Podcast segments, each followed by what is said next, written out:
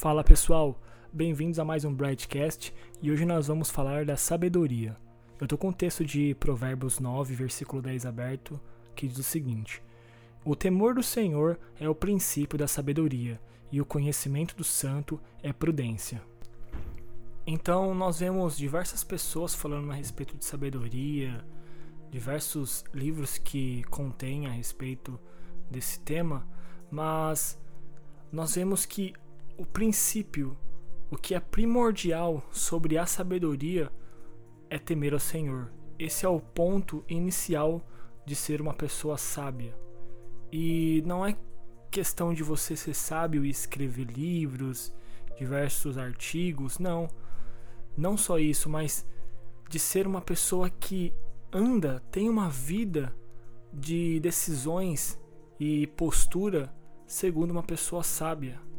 Então, todos nós queremos tomar decisões corretas, fazer aquilo e desfrutar daquilo que é bom, mas como que nós fazemos isso? Primeira coisa, temer ao Senhor. E, e como que nós sabemos é, o que, que Ele gosta, o que, que Ele não gosta? Basicamente é isso. Como que nós vivemos de acordo com a vontade dEle e, e saber o que, que Ele odeia é a partir das Escrituras. Não tem outro meio que nós conhecemos a Cristo a, a não ser lendo o livro na qual ele foi revelado. E a partir do momento que você começa a ler as Escrituras, mas aí tem um ponto, de forma correta, porque uma coisa é você pegar a Bíblia e ler um texto fora de contexto, e aí você criar uma sua própria teologia, seu próprio estilo de vida, e aí quando você vai olhar de fato com a Bíblia, não, não bate, não, não tem conexão. Ou seja, você está usando as escrituras da forma errada. Então, isso não é temer ao Senhor, não é seguir a Deus, isso, isso é seguir, isso é utilizar a Bíblia como uma ferramenta errada para você. E a ferramenta correta é a Bíblia interpretada corretamente.